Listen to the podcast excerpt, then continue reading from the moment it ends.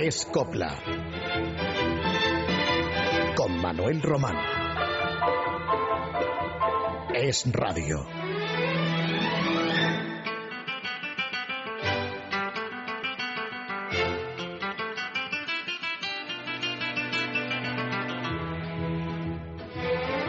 Conchita Piquer fue un caso extraño, diferente al resto de sus colegas del mundo del espectáculo, porque se inició artísticamente en los Estados Unidos y en Hispanoamérica, siendo muy jovencita, y eso antes de darse a conocer en España. Cuando regresó de América en 1926, contaba Conchita 20 años y había pasado cuatro en aquel continente americano y aquí en España era toda una perfecta desconocida. Sus éxitos en Broadway, ya saben que Broadway es un distrito de Nueva York donde se concentran las mayores salas de espectáculos teatrales, bueno, pues allí eh, Conchita Piquer actuó en espectáculos de revistas musicales que apenas habían trascendido en algunas crónicas periodísticas y, e insisto que aquí en España nada se sabía de Conchita Piquer. Así es que en Madrid, en ese 1926, comenzó de cero. Eso sí, había ahorrado 14.000 dólares, que era una importante cantidad que envió a su madre, residente en Valencia, saliendo así de la pobreza en que vivía cuando Conchita se fue a los Estados Unidos. Y ese viaje lo hizo Conchita con el maestro Manuel Penella, el primer hombre de su vida, que le llevaba nada menos que 26 años de diferencia. Penella fue un gran compositor, fue el autor, por ejemplo, de la ópera, que así está considerada, no zarzuela, El gato montés. Fue el abuelo de una saga de actrices españolas, entre ellas Emma Penella. De no ser por su madre y la enfermedad de sus hermanas, Conchita Piquer hubiera continuado en Nueva York, donde no le faltaba trabajo. Eh, se habría convertido con el paso del tiempo tal vez en una estrella internacional. Pero mm, ganamos y con ello, tiempo después, esa gran intérprete de la canción española, porque al principio cuando Conchita eh, vino a España, eh, las actuaciones de ella no tenían nada que ver con la copla, con la canción española, y eso empezó a digamos, a programarlo pues a partir de los años 30 y fue en los años 40 cuando realmente Conchita Piquer se convierte en la reina de ese género, gracias sobre todo a que ella y su marido, Antonio Márquez, contrataron al trío de autores Quintero, León y Quiroga. Y para subrayar musicalmente estos datos de la biografía de Conchita Piquer, yo les invito a escuchar esta marcha de Ochaíta, Valerio y Solano, titulada La isla se queda sola, que está inspirada en La Lola se va a los puertos, aquella comedia teatral de los hermanos Manuel y Antonio Machado. Con ustedes, Conchita Piquer.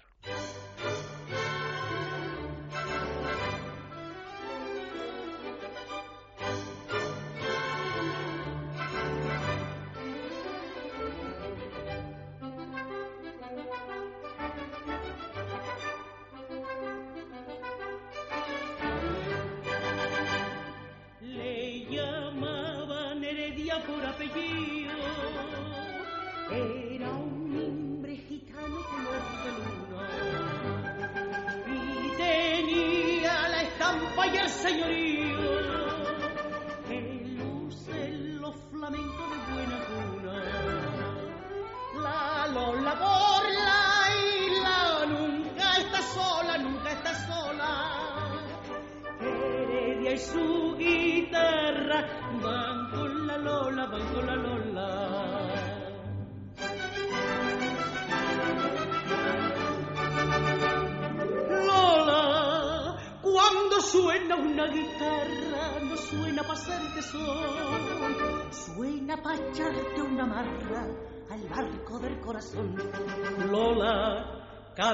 A los señorones. Luce tu bata de cola, mas por Dios no te ilusiones, que en cuanto oiga los bordones, corre junto a Heredia Lola. cantando pa' San Fernando que ya la isla se queda sola. Cantando, cantando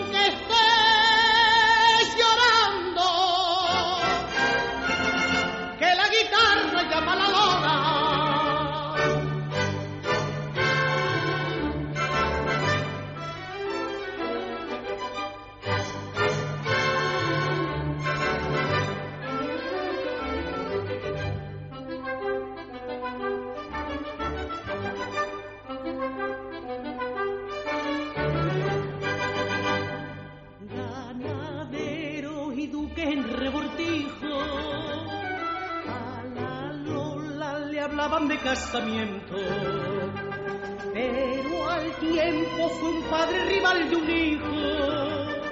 En aquellos amores de malo viento, Heredia en la guitarra, tanto se tanto se encela que Lola con su cante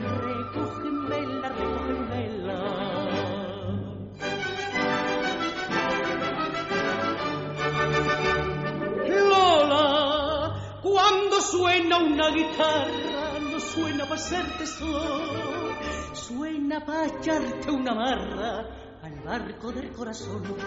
Lola, cántale a los señorones Luce tu bata de cola, mas por Dios no te ilusiones, que en cuanto oiga los borbones, corre junto a Heredia Lola.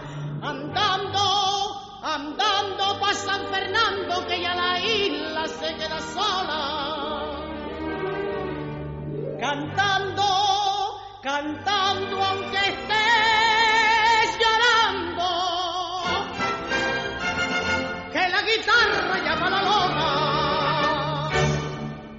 Cuando Conchita Piquer se presentó en Madrid, lo hizo en el Teatro Romea, verano de 1927. El Teatro Romea estaba en la calle de las Carretas, eh, que, bueno, los que viven en Madrid la conocen sobradamente, y los que no, pues les doy el dato de que está a espaldas de la Puerta del Sol.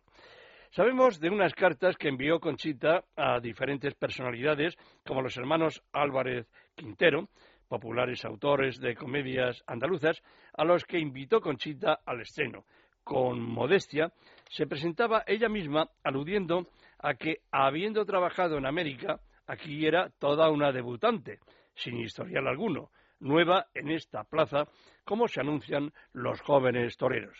A ese estreno fueron el dictador Miguel Primo de Rivera, el dramaturgo Jacinto Benavente, el escultor Mariano Benlliure, en fin, grandes personalidades. Conchita Piquer tuvo una discreta actuación según la crítica. Por otra parte, el estilo suyo provenía del music hall americano. Por ejemplo, salía escena embadurnada de corcho negro la cara, imitando a Al Jolson, que fue el protagonista de la primera película sonora, el cantor de jazz. Todo aquello, pues, era demasiado nuevo para la mentalidad del público español de la época. Y ni siquiera en Madrid, donde se supone que, bueno, pues eh, estaban más acostumbrados a ver, a presenciar, a escuchar a voces y a espectáculos eh, nuevos, pues aquello fue aceptado con plácemes y con críticas elogiosas. Y por tanto, pues no recibieron a Conchita Piquer los espectadores como ella sin duda se merecía y esperaba los gustos musicales españoles de entonces, hemos de recordar, estaban más cerca del cuplé pícaro o el cuplé romántico y también la zarzuela. Faltaban unos años para que la valenciana diera un giro hacia la copla, donde triunfó con títulos como este que vamos a escuchar seguidamente. Es Con un pañolito blanco, una zambra de León, Valerio y Solano que había sido escrita para Maripaz, que la estrenó en su espectáculo Cabalgata en 1942. Quien primero la grabaría eh, no fue Maripaz, sino Margarita Sánchez. Y después Conchita Piquer. Así.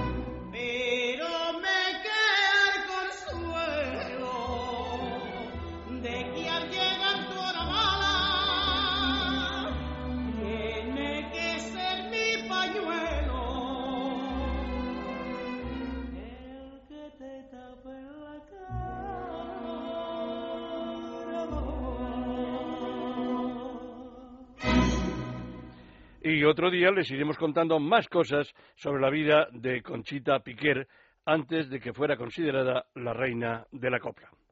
Y de quien nos ocupamos ahora es de Miguel de Molina, un competidor, rival en cierta forma, de Conchita Piquer.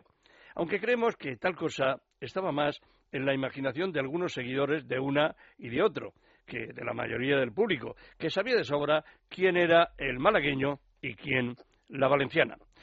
Miguel de Molina atraía a los homosexuales, claro, y a quienes no lo eran, pero iban a contemplar sus provocaciones, sus trajes entallados, sus poses y sus arrebatos. Miguel de Molina bailaba mejor que cantaba. En cambio, la voz de la Piquer no podía ponerse en cuestión respecto a la de Miguel de Molina. pero se picaban entre ellos y de eso pues no cabe duda. Antes de Miguel de Molina, los hombres no cantaban coplas, estaban los flamencos y nadie más, salvo los llamados transformistas, que salían a escena con ropa femenina y pintarrajeados. Miguel de Molina jamás se vistió de mujer en público. Y así, de alguna manera, pues eh, venía a disimular su condición sexual, pero todo el mundo sabía sus tendencias. Miguel mm, demostró actuar con voz propia, con unos trajes que diseñaba él mismo de inspiración andaluza, y también usaba Miguel unas blusas de lunares a la manera calé, el estilo de los gitanos. Miguel, sobre todo, tenía mucha audacia y, desde luego, salero, el salero mm, de su tierra malagueña. Y en cuanto a la voz, yo creo que la voz de Miguel de Molina era discreta, pero desde luego, y había que verlo en el escenario, Miguel de Molina era todo un artista. Vamos a escucharlo en Maldita Seas, una zambra que suena inmediatamente.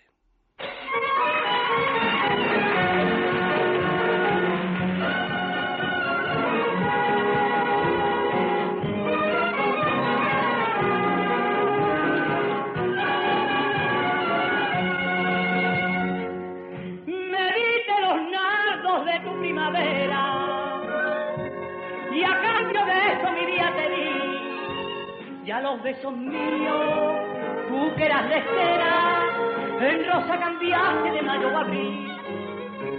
Y todavía no comprendo el porqué, yo te quise con esta ceguera, que no supe ver la farcía de tu mar Y a cuesta me toca llevar el dolor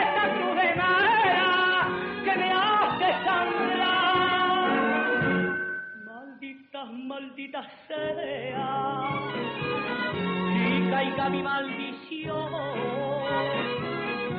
Es lo que tú más deseas, es lo que tú más deseas, y en mitad de tu corazón. Que nadie seque tu llanto y que que por mí pases tanto como yo por ti pasé y sea tu mayor castigo que cuando te bese otro, tú estés soñando conmigo.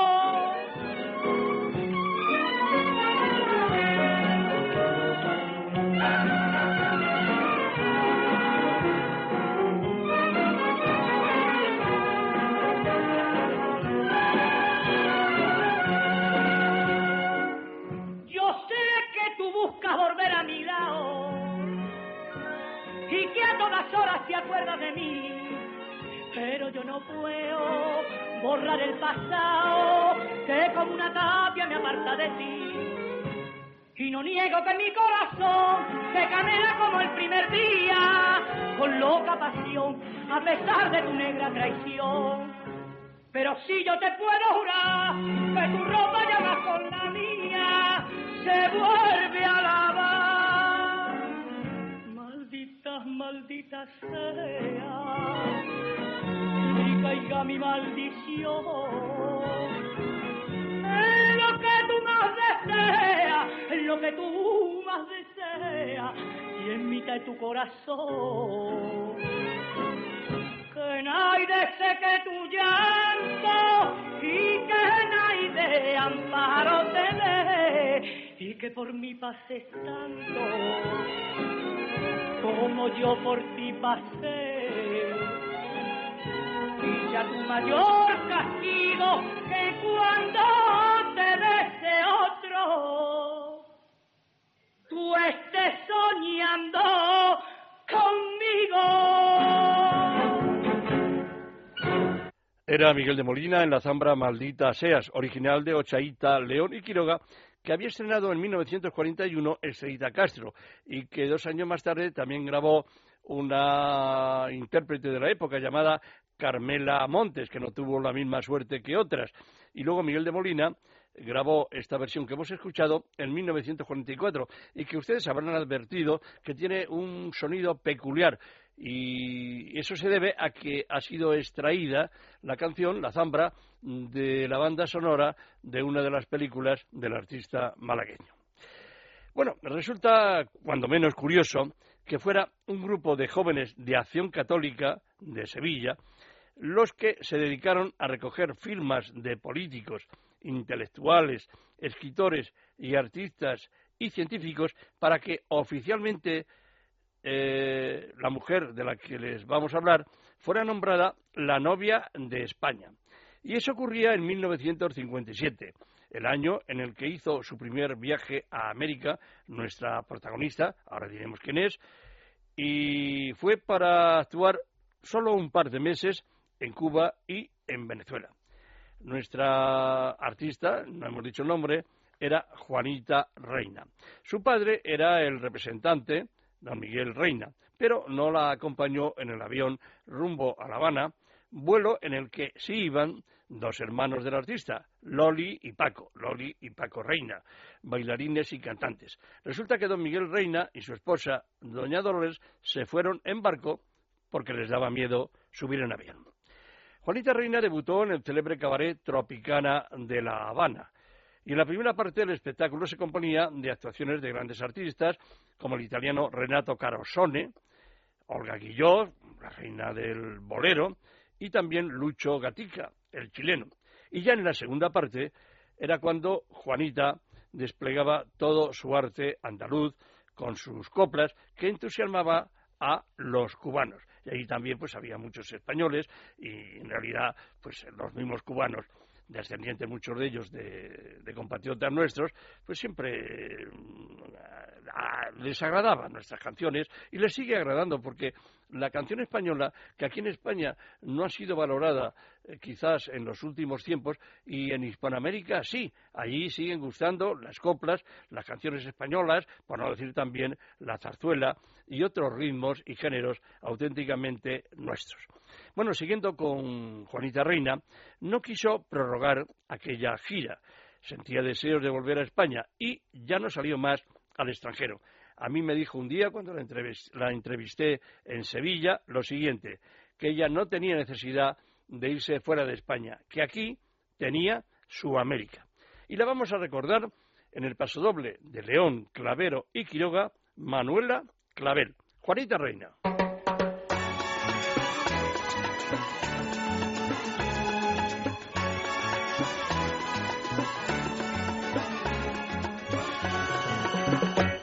chiquitita Manuela cantaba lo mismo que con la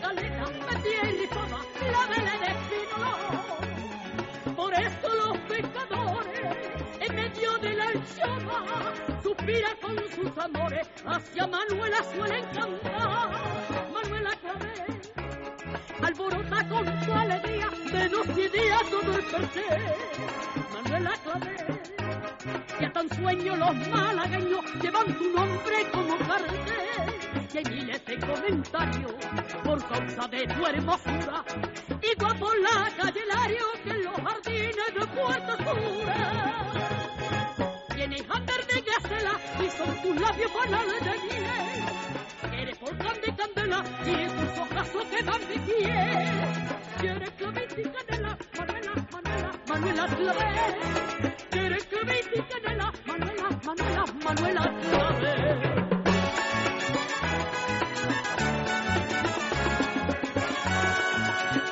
Rondaron su puerta un guapo mirante, un conde y un lord inglés. Y como querían quitarlo del cante, Manuela dejó los pies. Y Málaga sonriente, en medio de la enzona, repite constantemente viva la hembra de Málaga Manuela Clavel alborota con su alegría y día todo el porqué Manuela Clavel y hasta un sueño los malagueños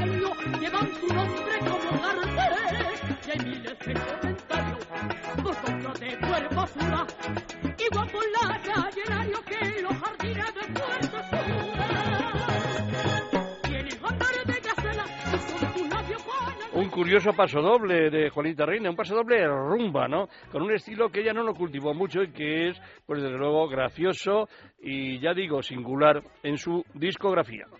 Y este pasado sábado, 11 de febrero, Joselito, el niño prodigio de la canción de los años 50 y 60, ha cumplido 69 años.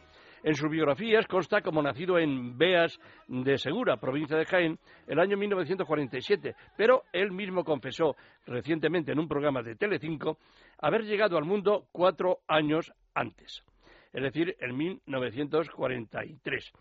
Quien manejaba su carrera, el que abusó de él económicamente y lo explotó siendo jovencito, fue también responsable de esa manipulación en su edad, sencillamente para hacer creer al público que era más niño de lo que realmente era. Joselito no tuvo niñez ni juventud. De familia muy pobre, tuvo que marcharse de casa con un hermano mayor a buscarse la vida. Y un espabilado lo descubrió en Utiel, cuando cantaba en una taberna, y se convirtió en su representante. Lo trajo a Madrid consiguió que actuara en un popular programa de radio. Y, a partir de ahí, con 14 años, Joselito debutó en el cine con El pequeño ruiseñor. Y luego más películas, viajes a América y siempre explotado, porque aunque recibiera el dinero pactado, sus contratos lo firmaba según conveniencia de los que llevaban las riendas de su carrera y casi, diríamos, de su vida. Cuando Joselito dejó de ser niño, cuando ya le cambió la voz, se convirtió en una especie de juguete roto, amargado y poco a poco olvidado. Este Joselito que vamos a escuchar es el de sus años de gloria, Tani, una farruca de Currito y Monreal. A la cueva que hay en Granada ha llegado de tierra lejana como reina encarrozadora una niña princesa gitana Le llaman de nombre y es más bonita que un sol. Tócame la corona real y camela un gitano español, su blanco pañuelo. Las rosas tendrá que no hay otra novia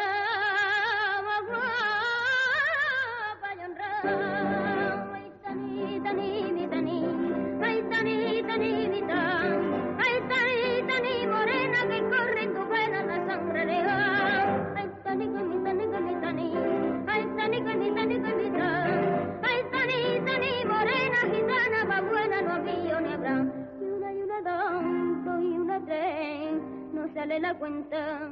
Ay, porque falta un churumbe.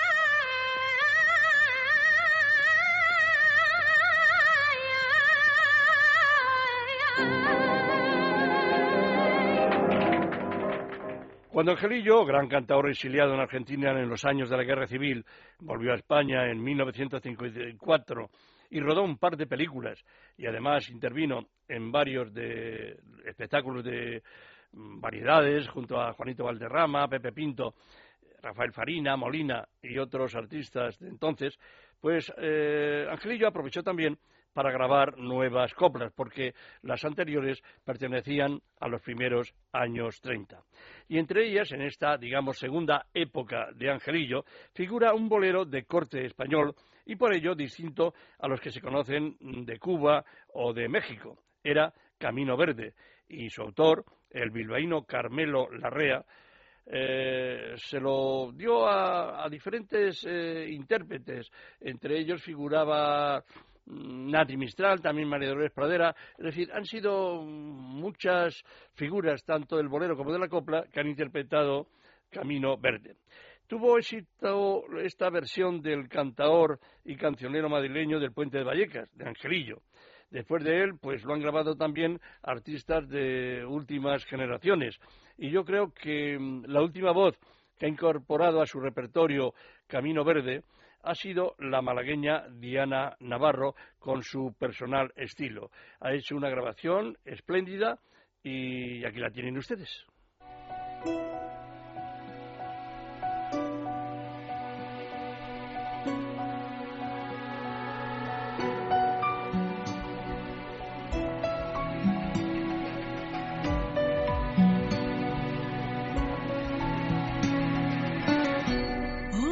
Vuelto a pasar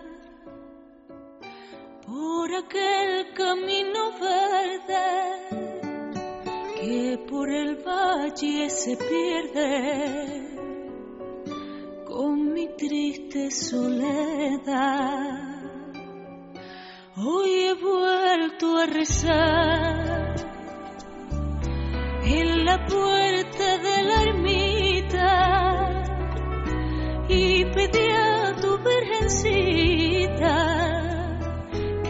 yo te vuelva a encontrar por el camino.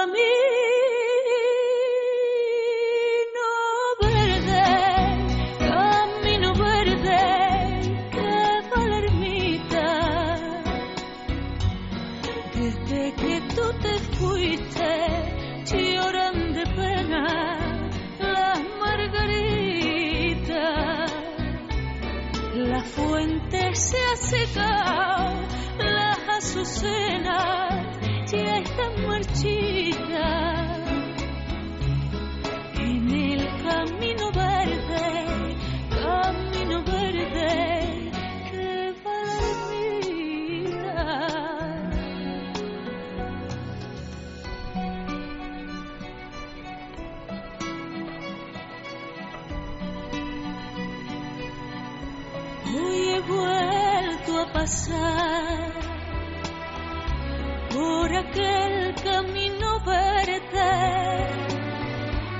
por el valle se pierde junto a mi felicidad. Hoy he vuelto a grabar nuestros nombres en la encina. He subido a la colina y allí me he puesto a llorar. Y.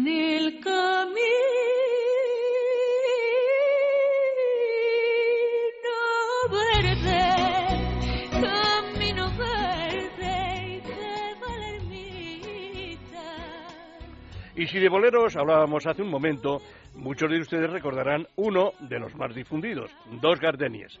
Lo dio a conocer el cubano Antonio Machín hace ya de esto 65 años. La partitura se la envió la propia autora, su compatriota Isolina Carrillo, que vivía en La Habana. Pues Machín entonces residía en Madrid, donde se afincaría definitivamente después de una etapa que residió en Barcelona. Ya hemos comentado otras veces la correspondencia que ha existido desde hace tiempo entre ritmos caribeños, sudamericanos en general, y el flamenco o la copla flamencada. Cientos de boleros han sido transformados con el transcurso del tiempo en bulerías o en rumbas flamencas. Uno de esos casos es el de Dos Gardenias para ti. Y aquí está esta curiosísima grabación, una versión en un mano a mano, nada menos que entre Lolita, la hija de Lola Flores, claro, y el tempranamente desaparecido sobrino de Manolo Caracol, Manzanita. Dos gardenias.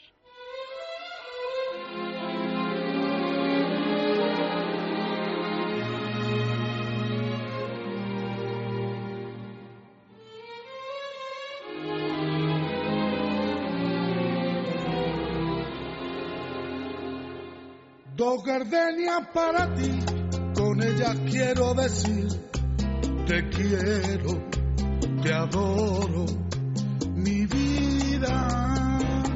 Ponle toda tu atención, porque son tu corazón y el mío.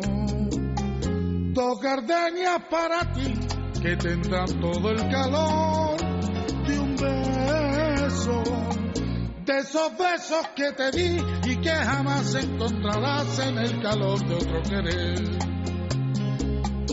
A tu lado vivirán y te hablarán como cuando estás conmigo y hasta creerás que te dirán te quiero. Pero si un atardecer las gardenias de mi amor se mueren, es porque han adivinado que tu amor se ha terminado, porque existe otro querer.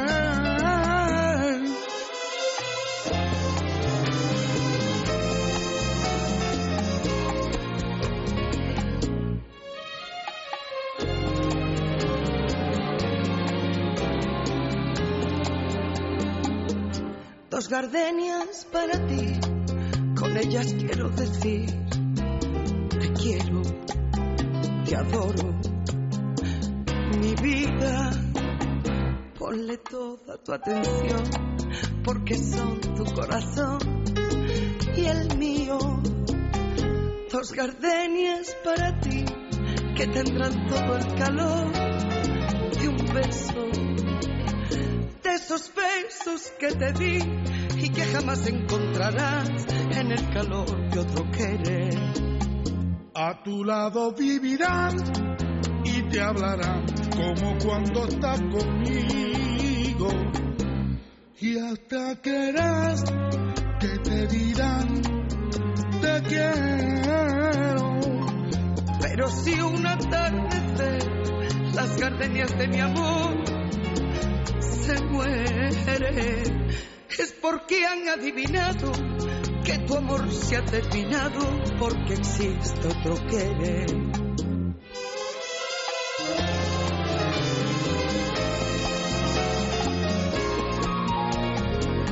Y es porque han adivinado que tu amor se ha terminado porque existe otro querer.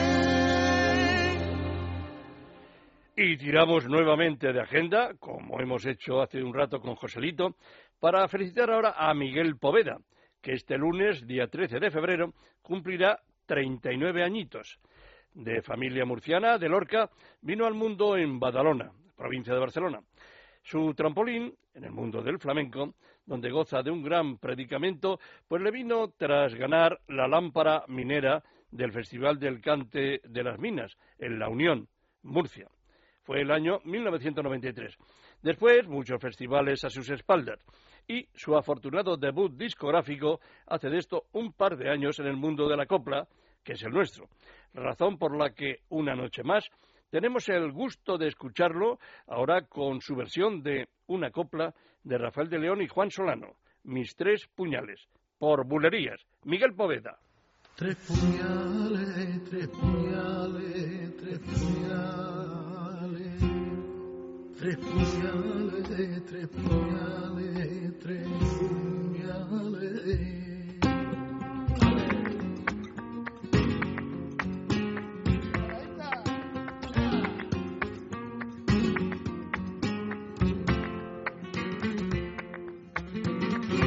He comprado tres puñales para que me den la muerte.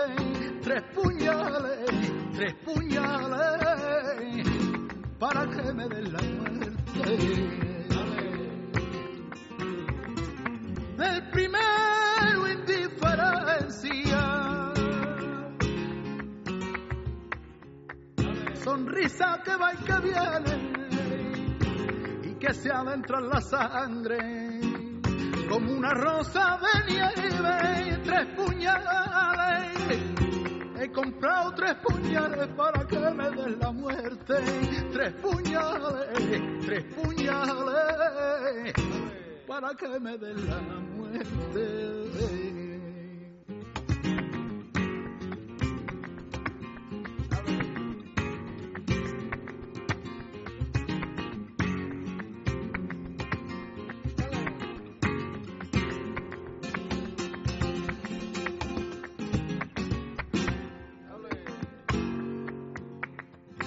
El segundo de traición. Mi espalda ya lo presiente, dejando sin primavera un árbol de vena verde, tres puñales. He comprado tres puñales para que me den la muerte, tres. Nati Mistral es una madrileña fetén de las merindades del rastro madrileño. Me contó recientemente que su familia se trasladó a vivir muy cerquita del Teatro Español, en la calle del Príncipe.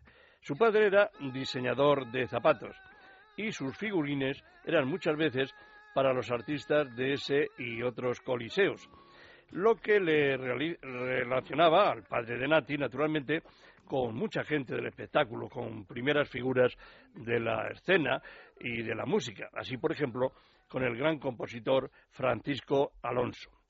Nati Mistral conoció a este maestro Alonso apenas siendo quinceañera tras ganar un concurso radiofónico.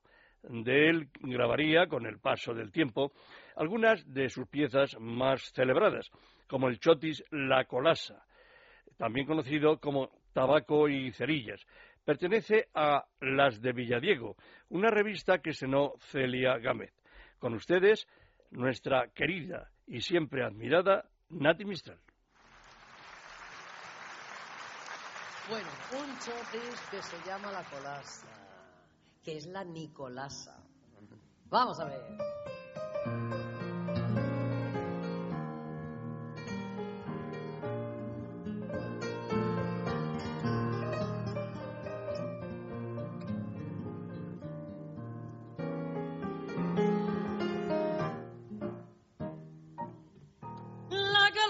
De la calle del bastero tiene un negocio que por nada lo traspasa.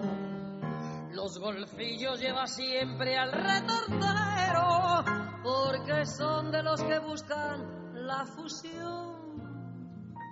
La colaza cuando alguno se propasa y se quiere interferir en el negocio. Plantón con mucha gracia le da el socio la cola sabe pavón. Yo soy más chula que un ocho, tengo más humos que un tren, pa' fumar de mi tabaco. Hay que ser un pollo y los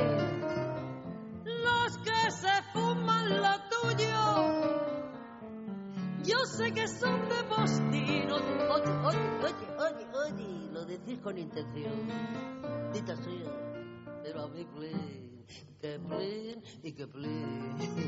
La colaza cuando alguno se propasa y se quiere interferir en el negocio. Un plantón con mucha gracia le da el socio la cola de pavón. Vaya usted a su casa, quítese de aquí y con guasazol que pasa la colasa dice así.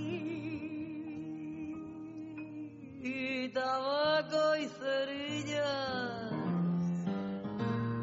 Aquí no hay colillas.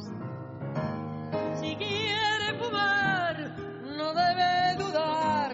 Mi estanco está abierto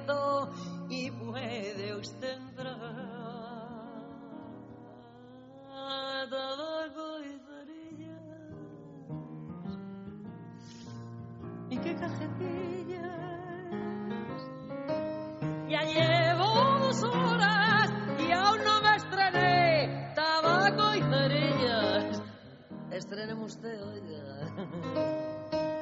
Tabaquiri. Bebidibidibirás. Si quiere fumar, no debe dudar. Mi estanco está abierto y puede usted entrar.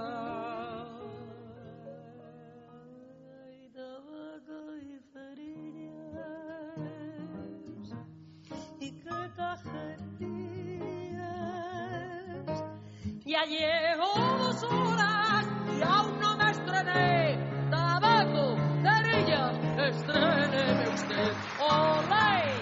Genial, Nati Mistral, que no ha dicho su última palabra en el mundo del espectáculo, que no se ha retirado todavía, aunque ya actúe muy poco, de tarde en tarde. Yo la animo constantemente cuando hablo con ella por teléfono o me la encuentro, para que escriba sus memorias, porque es una mujer que ha vivido varias épocas en España y ha conocido a grandes personajes, pero dice que no, que, en fin, que no, es perezosa para eso.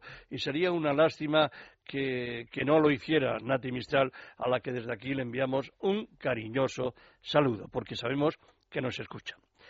Bueno, uno de los primeros viajes de Carmen Sevilla a tierras americanas fue a Cuba, en el verano de 1959. Viajaba con su madre, doña Flora, que no la dejaba ni a sol ni a sombra. Y también iba con su representante, Pepe Vaquero, que fue quien me contó lo que sigue. Debutaron en el Teatro Nacional de La Habana, hoy Teatro Martí, y Fidel Castro llevaba entonces, desde principios de ese año, en el poder. Y a través de un mulato, mm, ayudante de Fidel, supieron que éste tenía mucho gusto en saludar a la gallega, como llamaba a, a nuestra compatriota, Carmen Sevilla. Estaban hospedados en el Hilton, donde Fidel ocupaba una suite. Subieron hasta allí y Castro se mostró muy cordial, pero no pudo aceptar la invitación de Carmen Sevilla para que fuera a verla actuar a su debut. Es un momento delicado el que estamos viviendo en Cuba, se disculpó Fidel Castro ante Carmen Sevilla. Por motivos de seguridad, Castro cambiaba a menudo de residencia y procuraba dormir cada noche en un sitio distinto, según le contó también a la artista sevillana. Y allí acabó aquel primer y último encuentro entre el barbudo y la guapa, que duró solamente un cuarto de hora. De Carmen Sevilla, tras contarles esta anécdota, vamos a escuchar una pieza de Ruiz Venegas, sobrino de Lola Flores, y el madrileño Alfonso Santisteban, en una rumba muy sensual titulada Un momento más. Carmen Sevilla.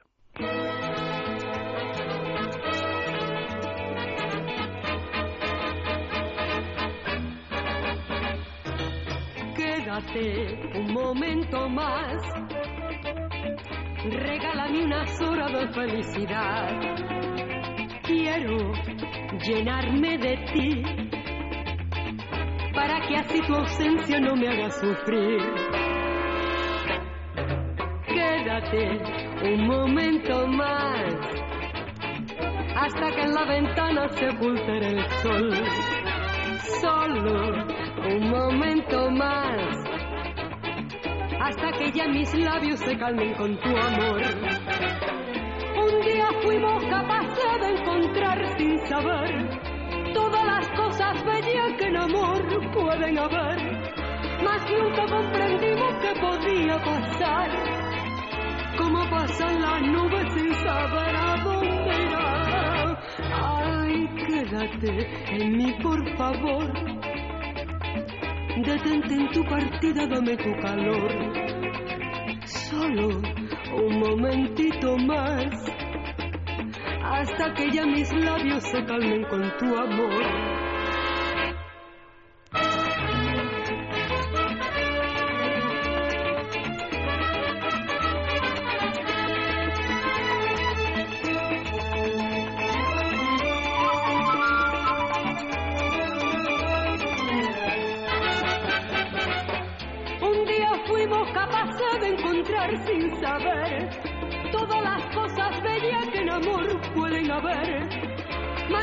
Comprendimos que podría pasar, pasan las. Ay, quédate en mí, por favor. Los celos son malos consejeros, pero ay, qué enamorado no se libra de ellos. Los celos aparecen en las letras de muchas coplas pura poesía es la que se percibe en esta historia urdida por Rafael de León y Antonio Quintero, a la que puso música de pasacalle el maestro Manuel Quiroga, Dolores la Golondrina, que estrenó Juanita Reina en febrero de 1961 en el Teatro Álvarez Quintero de Sevilla en su espectáculo Coplas de Rosa Pinzón. Y 42 años después, el paisano de Juanita Reina, Carlos Vargas, hizo esta excelente versión, Dolores la golondrina.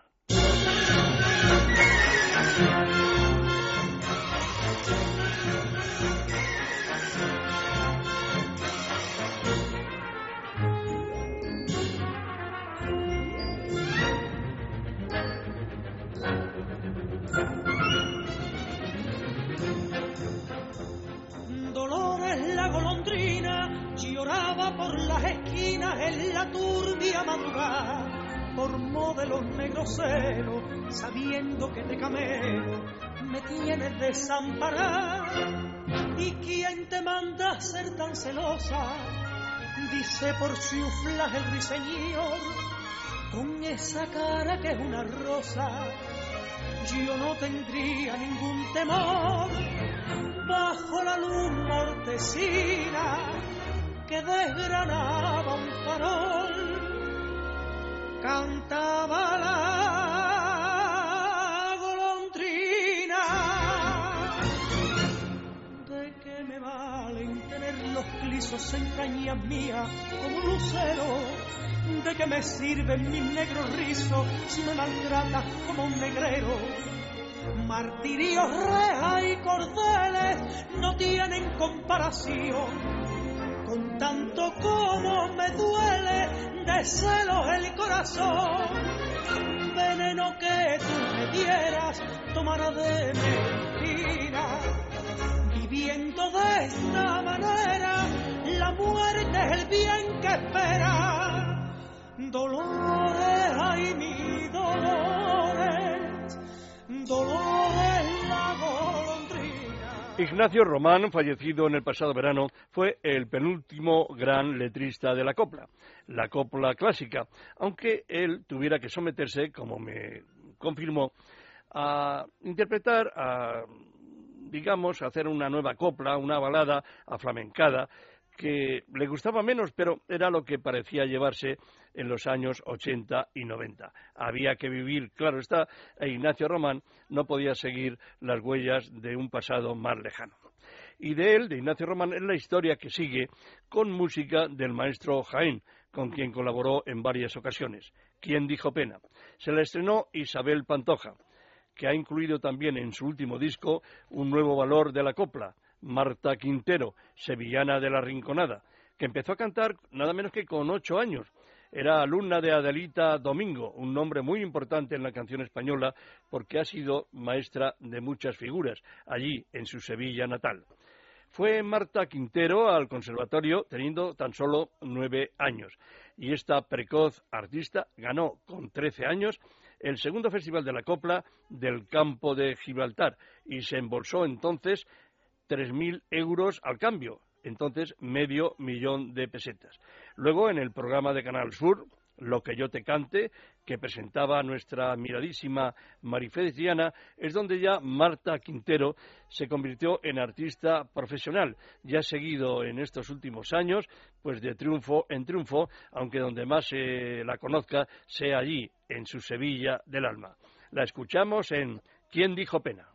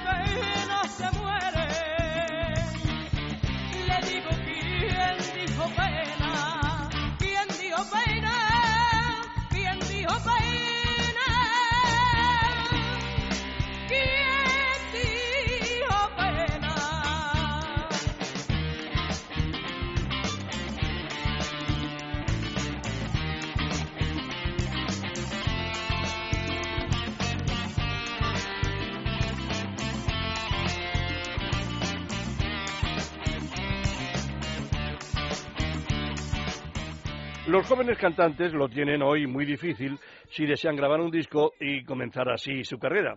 Y sin disco es casi imposible que alguien destaque. Los festivales, concursos y programas de televisión ayudan mucho a artistas como en su día fue el caso de Marta Quintero, ya una joven veterana de la copla, a quien acabamos de escuchar. Y en el canal de Castilla-La Mancha y también en Andalucía, en Canal Sur, es donde más se han promovido en los últimos tiempos a las nuevas generaciones de artistas de la canción española. Y del programa se llama Copla, de este último canal andaluz, surgió, por ejemplo, Álvaro López, al que vamos a escuchar en otra de las coplas que Rafael de León y Juan Solano escribieron un día para Isabel Pantoja, Embrujá por tu querer. Este neófito intérprete que les he citado cambió de la letra el título femenino de su protagonista. Y lo vamos a escuchar porque queremos siempre dar cabida en Escopla a nuevos valores del género que nos ocupa.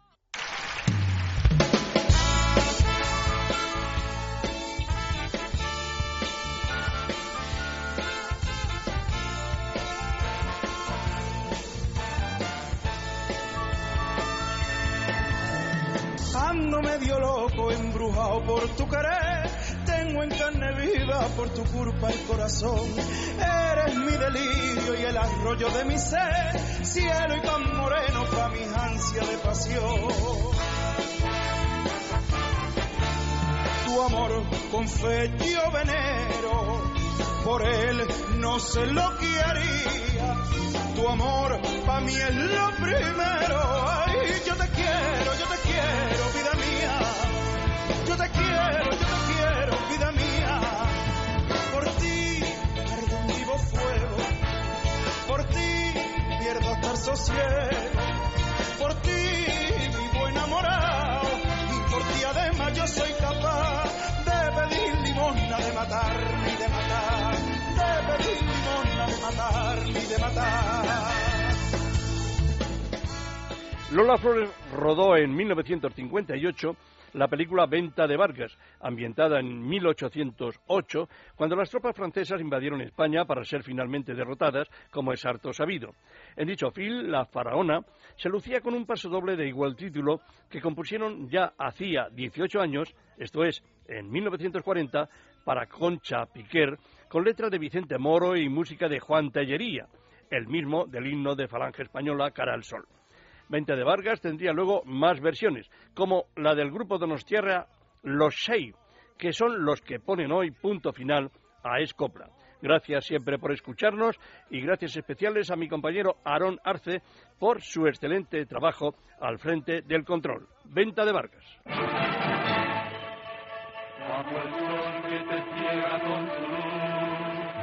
En la tierra del y.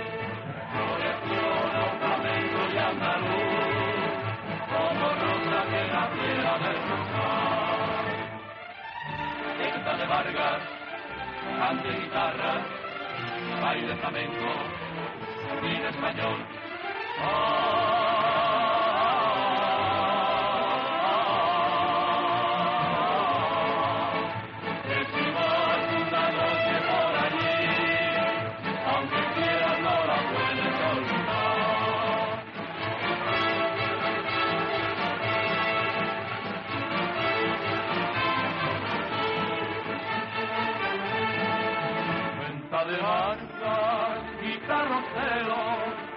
fandanguillo llora pena. Tocan los chiatos de manzanilla y una gitana sale a bailar. De rojo, carne morena, hombros que sienten con ilusión y altivos llevan la madroñera con la arrogancia de su nación. Entra de Vargas, guitarrocero, el fandanguillo llora pena.